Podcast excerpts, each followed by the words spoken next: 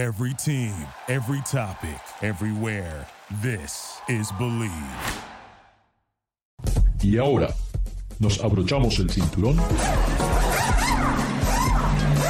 Ponemos la primera velocidad. Pisamos el acelerador. Y comienza el programa.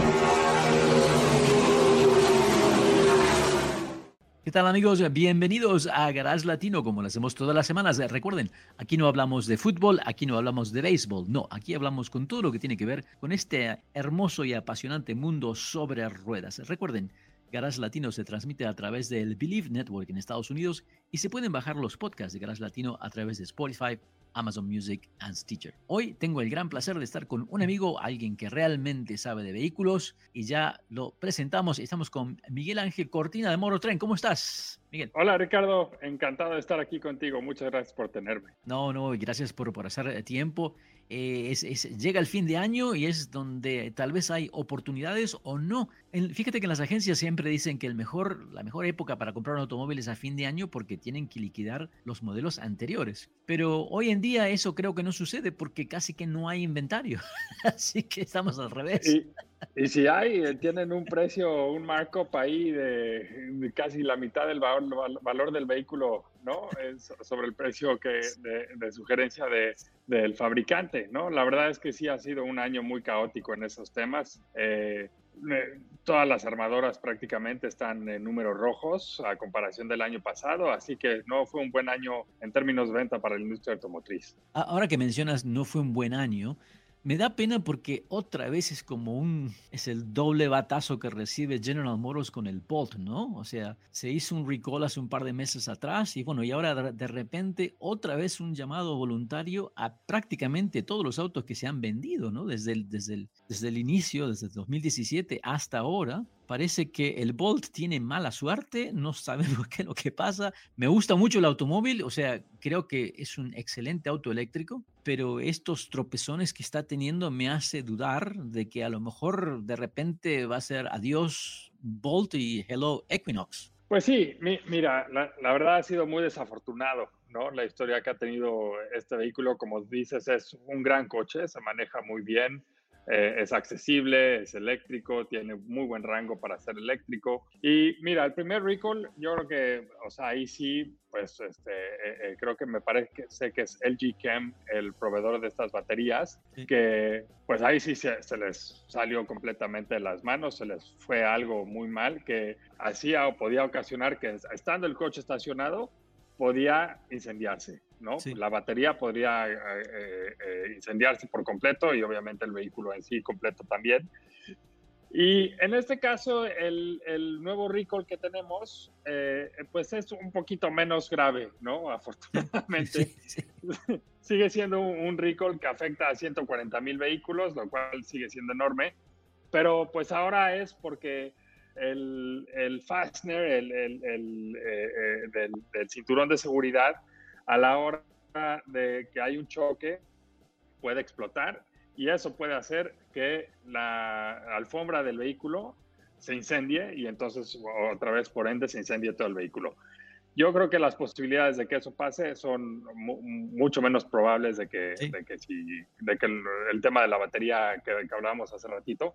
Eh, eh, de que puede pasar, puede pasar, pero yo creo que, digo, sí, sí, sorprende mucho porque, a ver, es otra vez el Volt y porque son todos los Volts, desde el 2017 hasta el 2023. 140 mil unidades. No, y además, y además, y además, Miguel, que en, cierta manera otra vez se habla de la palabra incendio, ¿no? Exacto.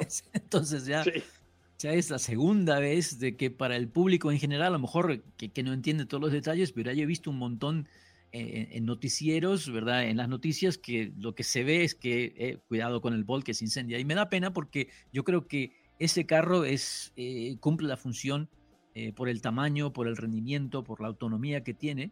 Me parece que es una de las mejores ideas en lo que se refiere a un auto eléctrico, que es algo práctico para andar en las ciudades. sí, sin duda, sin duda. Y desafortunadamente les llueve sobre mojado otra vez a General Motors con este mismo vehículo Mira, no, no sé, te digo, creo que el primer recall de, las baterías era algo muy grave. Inclusive hubo algunos eh, garages donde, algunos parkings donde no te dejaban estacionarte si tenías un Volt, ah, porque pues eh, para, ellos obviamente era un problema también, ¿no? Eh, este, este recall, digo, a, ver, otra vez, es un recall que afecta a todos los, los vehículos eh, no creo que sea de la misma magnitud que el pasado, pero pues de todas formas, siempre que hay un llamado a revisión de, cualquier vehículo que sea, de cualquier marca que sea, es un desastre porque pues se viene abajo la reputación de, del coche, de, la manufactura, de la marca, ¿no? Y pues aquí a, GM y al Volt en específico le, llovió dos veces, así que eh, pues sí, muy, mala suerte. Eh, ni modo, si usted es un dueño de, un Volt, por favor, llévela a su concesionario de Chevrolet a revisar, a que, a que lo, lo arreglen para que pueda estar eh, tranquilo de que no le vaya a pasar nada. Correcto. Y, y, volvemos a repetir, estas, las probabilidades de, este, de que esto pase son mínimas, más que nada es una precaución. Ya que hablamos de algo triste, ¿no? Porque en cierta manera es triste que pase esto, ¿no? Otra cosa que me llama la atención, pero bueno, sí y no un carro que creo que es un carrazo y creo que un auto que, que le dio mucho que hablar a esta, a esta firma coreana y que, bueno, que creó cierta, ¿cómo te diría? Deslumbre cuando nació. Y me, me refiero al Kia Stinger, ¿no? Un cuatro puertas eh, muy poderoso, con muy buen rendimiento a nivel eh, deportivo. Pero parece que este vehículo no importa lo lindo que se, que se ve, no importa que tiene un motor V6 con 368 caballos de fuerza, con doble turbo, muy, muy buena aceleración. El precio realmente comparándonos con los otros vehículos es muy competitivo, pero parece que el público no lo aceptó y, no, y vamos a tener que decirle adiós al, al Stinger ahora. Sí, una noticia muy triste, como bien decías. La verdad es que es un carrazo el Stinger, ¿no? Desde que salió hace unos años, yo me acuerdo de, haber ido a la prueba de manejo cuando recién salió y eh, era uno de esos vehículos que decías como entusiasta de los coches, como amante de los coches, qué bueno que lo tenemos, ¿no? Qué bueno que está aquí en el mercado, necesitamos más coches así. Eh, desde el diseño, desde cómo se manejaba, desde el motor V6, desde la tracción trasera, eh, el hecho de que comparte plataforma con eh, otros vehículos de, gran tamaño como es el Genesis G70, por ejemplo, ah. ¿no? Eh, la verdad es que, digo, todo, todo, todo lo que involucre a ese coche, el diseño, el interior, eh, los materiales, todo estaba muy, muy bien hecho. Desafortunadamente solo se vendieron un poco más de 50 mil unidades en, en, toda su vida, en, desde 2017 para acá. Y pues no fue suficiente para que Kia y, la, su compañía madre, Hyundai Motor Group, eh, decidiera seguir con este proyecto y pues lo paró, ¿no? Lo paró. Es una noticia triste, eh, es un coche menos en el mercado. Eh, ahora también llega, llegó, creo, en un mal momento para hacer el sedán, ¿no? porque pues llega cuando todos los SUVs están, son los populares, están vendiendo como pan caliente y, pues no la gente no necesariamente estaba buscando el mercado, no estaba necesariamente buscando un auto así de 50 mil dólares que tuviera 360 caballos de fuerza y, estaba buscando algo más práctico quizá, ¿no? Eh, eh, que fuera un auto más familiar, con más espacio, que fuera un poco con, un, con una posición de manejo un poco más alta. ¿No? Como son los crossovers de hoy que se están vendiendo, eh, pues, eh, digo, están rompiendo récords y récords de ventas, ¿no? Pero em, ni modo, ni modo, es, es algo triste. Yo eh, lo, lo, pude manejar cuando todavía había el motor de cuatro cilindros, también lo manejé ese y creo que era un gran valor por tu dinero. O sea, la verdad es que no le perdía mucho al V6. Y, pues nada, ¿no? Qué lástima que, ya no esté con nosotros, que se esté despidiendo con esta versión que se llama...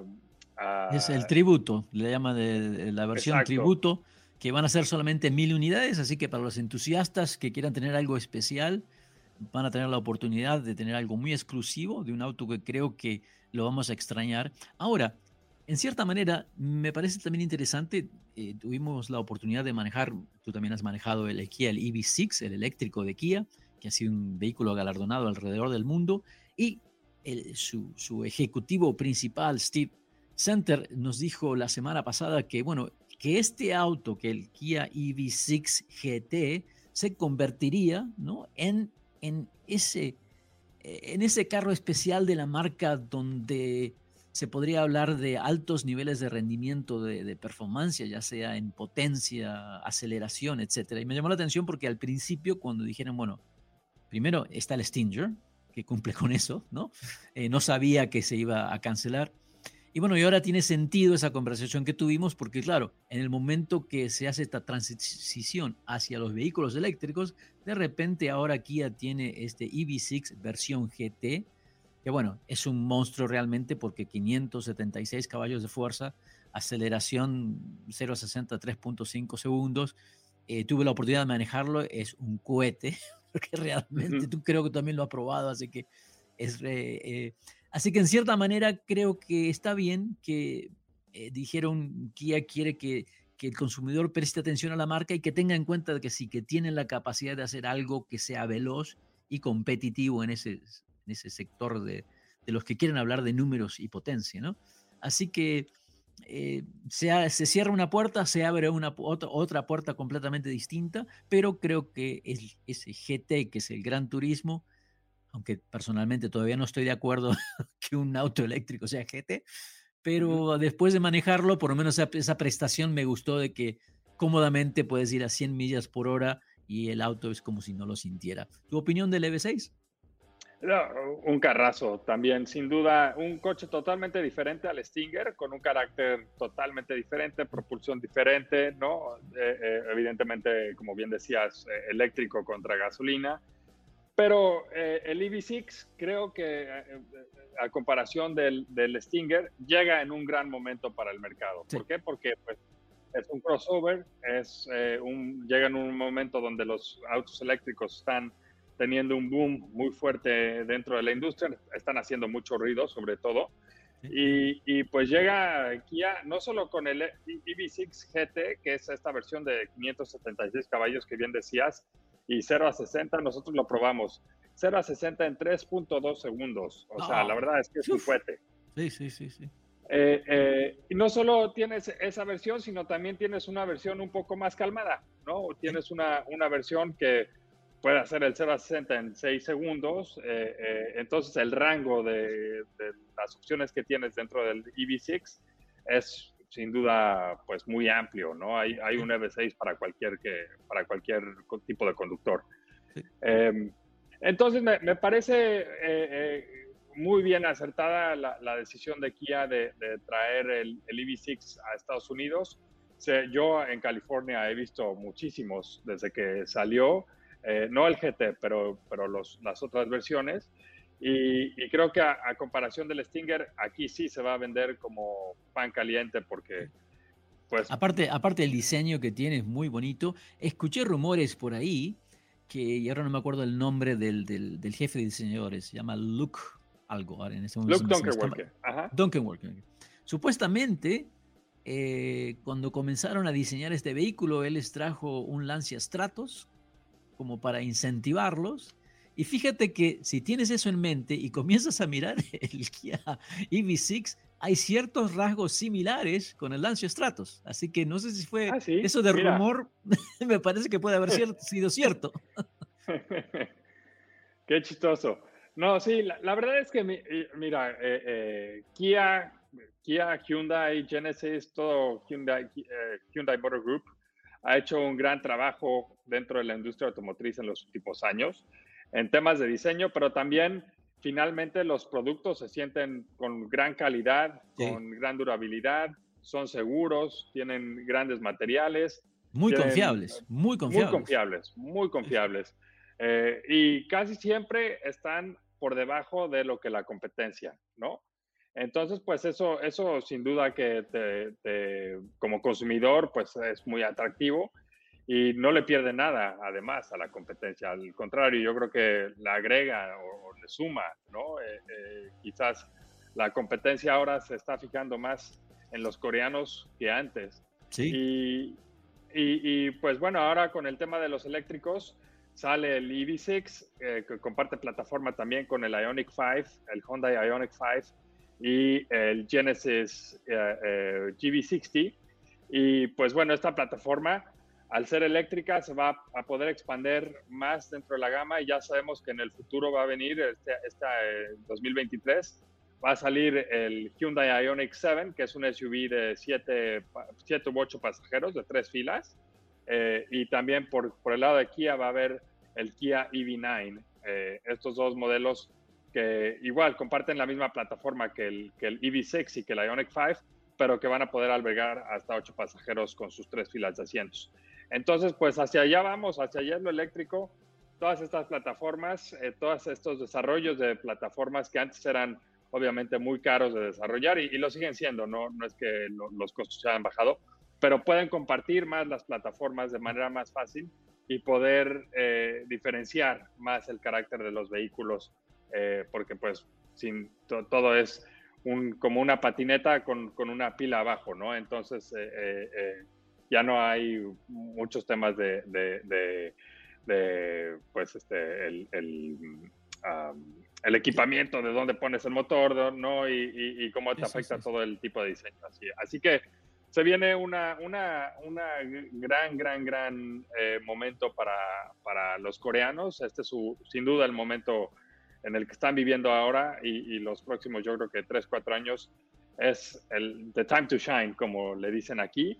Es el momento de brillar y, y, creo que han hecho un gran trabajo hasta ahora y sin duda creo que lo van a seguir haciendo así en, estos próximos años.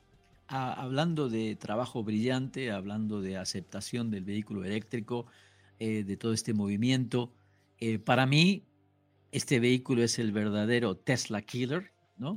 Ustedes acaban, en Motor Trend, acaban de darle el premio como mejor camioneta, y estoy hablando de la Ford F-150 Lightning 100% eléctrica, que a mí no me cabía duda que iba a ser una ganadora, porque es el mercado, Estados Unidos es el mercado más grande de camionetas, lo que llamamos camionetas de, media tonelada.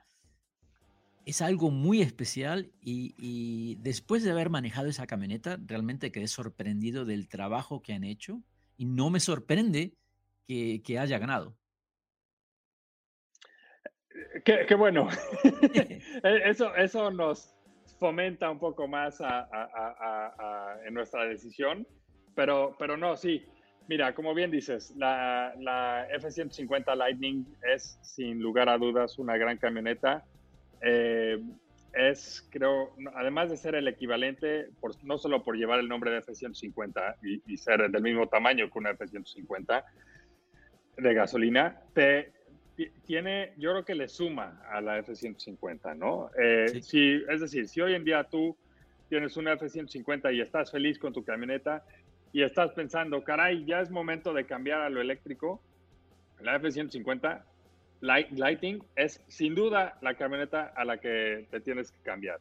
Eh, digo que le suma, ¿por qué? Porque, pues, digo, eh, claro que en términos de rango, en términos de valor, en términos de, de, towing y payload y todo esto, de remolque, eh, claro que le pierdes un poco al ser eléctrica, no, no lo voy a dudar y, eso creo que queda fuera de, no, pero, pero Miguel, pero Miguel, yo creo que hay mucha gente que compra ese tipo de camioneta, especialmente la F-150, el, modelo, el, X, el XLT, el, XLT, que es el modelo promedio, que realmente jamás la utiliza como una camioneta, jamás utilizan eh, todo, todo lo que puede brindarles, ¿no? Entonces, a mí lo que me llama la atención es de que y que no me sorprende, o sea, me, me, personalmente me gustó que fue Ford la que hizo la primera camioneta de este tipo, porque primero que es la líder del mercado, ¿no? Y para sacar esta, esta camioneta realmente han tenido que hacer pruebas exhaustivas porque era un producto que no podía fallar. Y después de manejarla, te queda sorprendido la, suavidad que tiene, la potencia que tiene. El modelo base tiene una autonomía de 230 millas, que es más que suficiente. Con, las, con la batería extra o que le llaman Extended Range, tienes un poquito más de 300, de 300 millas, creo que son 320, que realmente para el que compra la camioneta F-150 hoy en día, para el, tipo de promedio, cumple con todas las necesidades eh, y ahora es una versión eléctrica. Entonces me parece que esa transición la hace muy especial, mucho más fácil de adoptar, porque no es que ahora esa persona dice, bueno, tenemos que movernos a un vehículo eléctrico, pero mira, es un auto chiquito, es esto, se ve diferente. No, esta es exactamente igual, es la misma camioneta, el mismo interior, y creo que eso es muy, muy válido eh, cuando se quiere incrementar eh, la aceptación de un producto tan radical como es el auto eléctrico, me parece a mí. No, sin duda, y, me sacaste de la boca las, justo todo lo que iba a decir, eh, de por qué es que le suma a, la, a la, F-150, ¿no? sin lugar a dudas, es, es, un, es una gran camioneta. también tiene la opción de, de, poder actuar como un generador, ¿no? Si es que se va la luz, puedes conectar todos los, los electrodomésticos a, y toda tu casa, inclusive directamente a la, a la batería o a la camioneta. Eh, tiene, porque no, hay motor, tiene este frunk, esta, esta eh, eh, cajuela delantera. Que es bastante grande. 14.1 pies cúbicos, es enorme, enorme. Puedes meter dos bolsas de palos de golf, puedes meter todas las compras del supermercado y lo mejor es que lo cierras, lo, lo, lo, cierras, le pones el seguro y queda totalmente fuera de la vista de todos. Es decir, nadie se entera lo que tienes tú ahí adentro, ¿no? Entonces, la verdad es que eh, eh, es una camioneta muy práctica. Además, tienes con el paquete de, de towing, tienes, puedes remolcar hasta 10.000 libras, lo cual es pues increíble. Eh, eh, tiene, como bien decías, buen rango, 230 para empezar, 320 con, con la batería extendida. Eh, de payload creo que tiene, de, de, arrastre tiene prácticamente lo mismo que tiene una, una camioneta F-150 gasolina.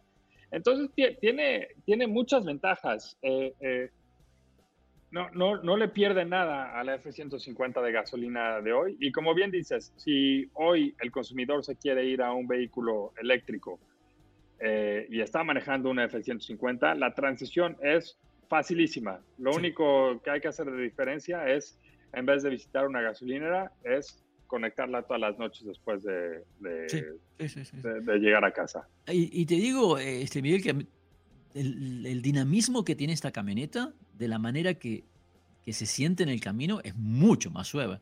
Es mucho más suave, por supuesto. No tiene toda la parte mecánica, no tenemos todas estas partes que están girando, creando inercias, vibraciones, etc.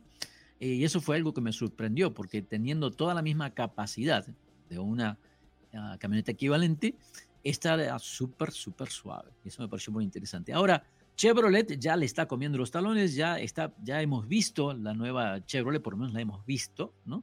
A la Chevrolet eléctrica Silverado. Y bueno, en, en, en, dos semanas más vamos a poder ver la versión de Ram. Así que mm, parece que no se están quedando atrás, pero yo creo que siempre es el que pega primero, pega mejor.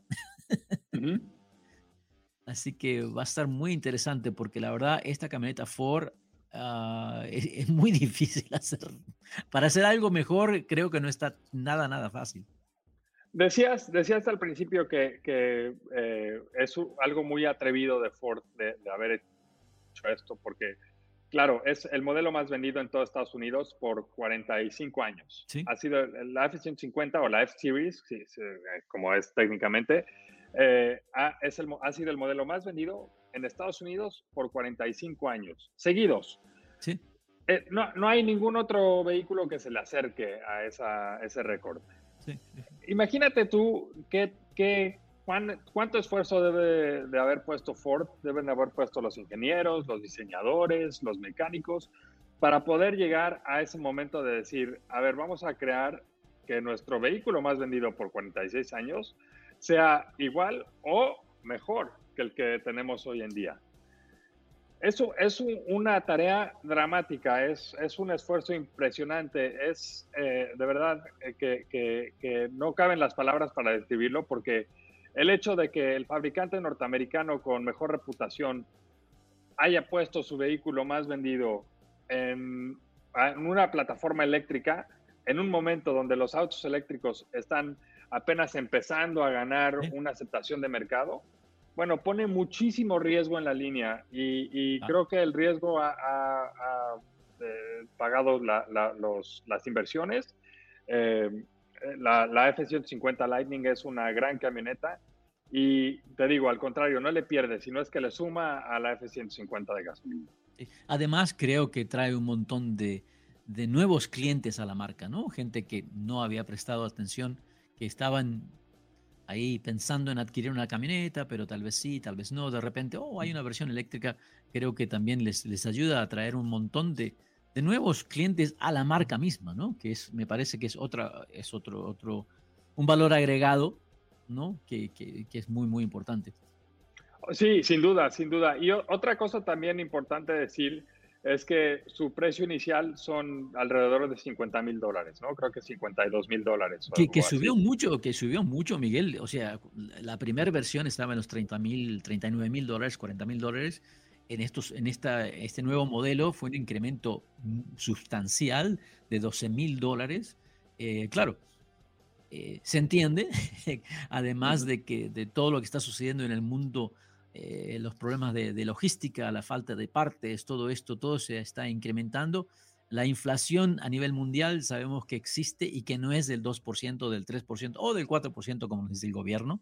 No, no eso no es. Así que no, no, no es sorpresa.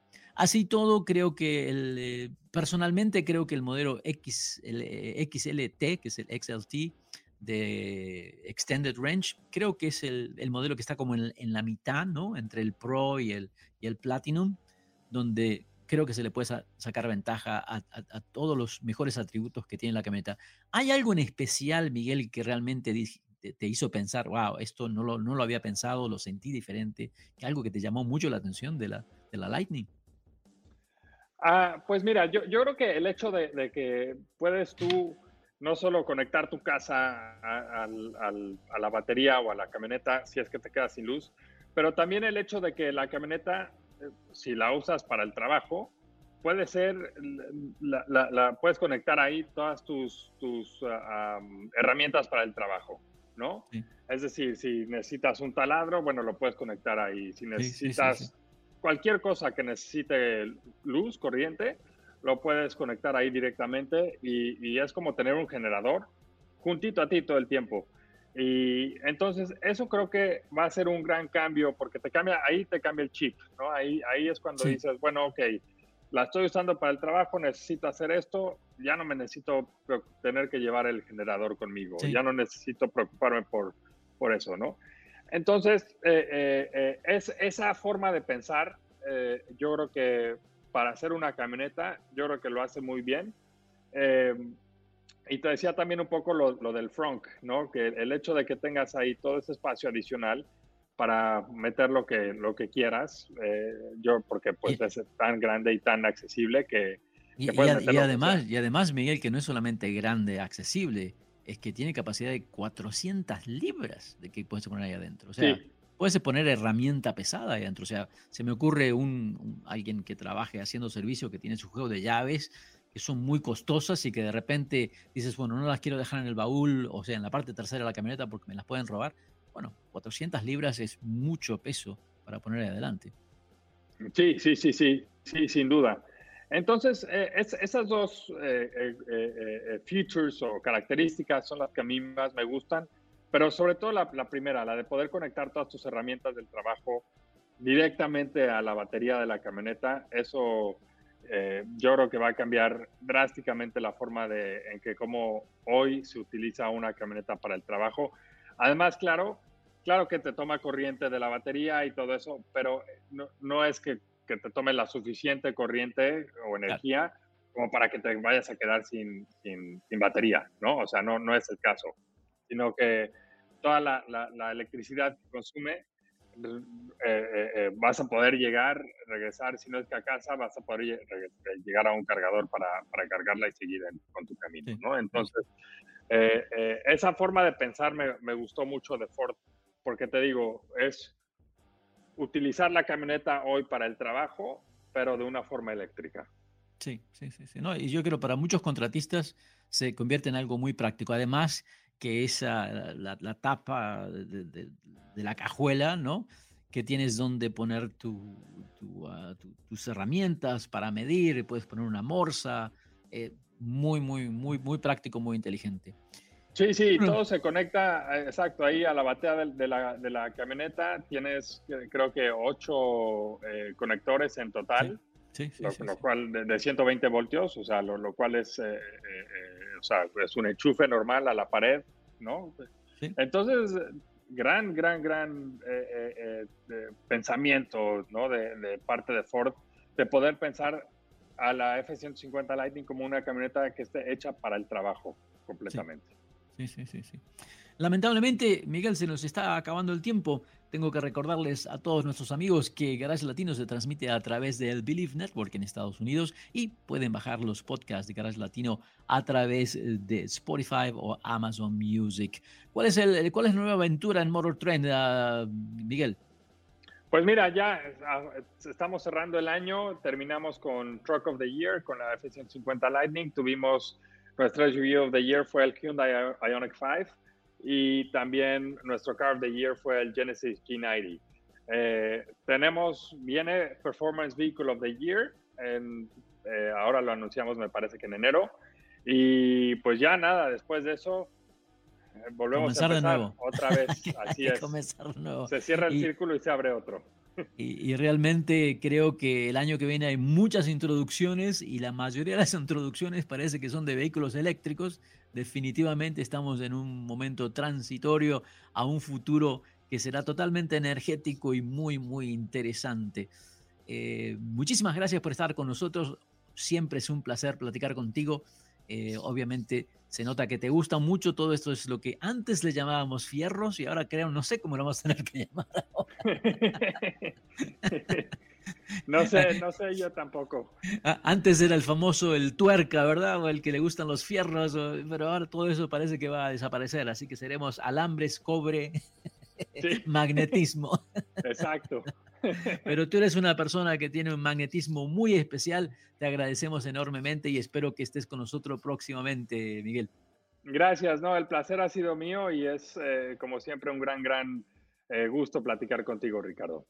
Muy bien, amigos, no se vayan, ya vamos a regresar y que de qué vamos a hablar ahora. Bueno, podemos seguir hablando de camionetas, pero tal vez no. Sigamos con lo eléctrico, así que no se vayan, ya regresamos. Duraloop es un tratamiento especial para que el aceite no pierda sus propiedades. Duraloop reduce la sedimentación de las partículas nocivas que dañan al motor. Duraloop disminuye la temperatura interna del motor y la fricción de los metales. Duraloop para que el motor dure más. Thank you for listening to Believe. You can show support to your host by subscribing to the show and giving us a five star rating on your preferred platform. Check us out at Believe.com and search for B L E A V on YouTube.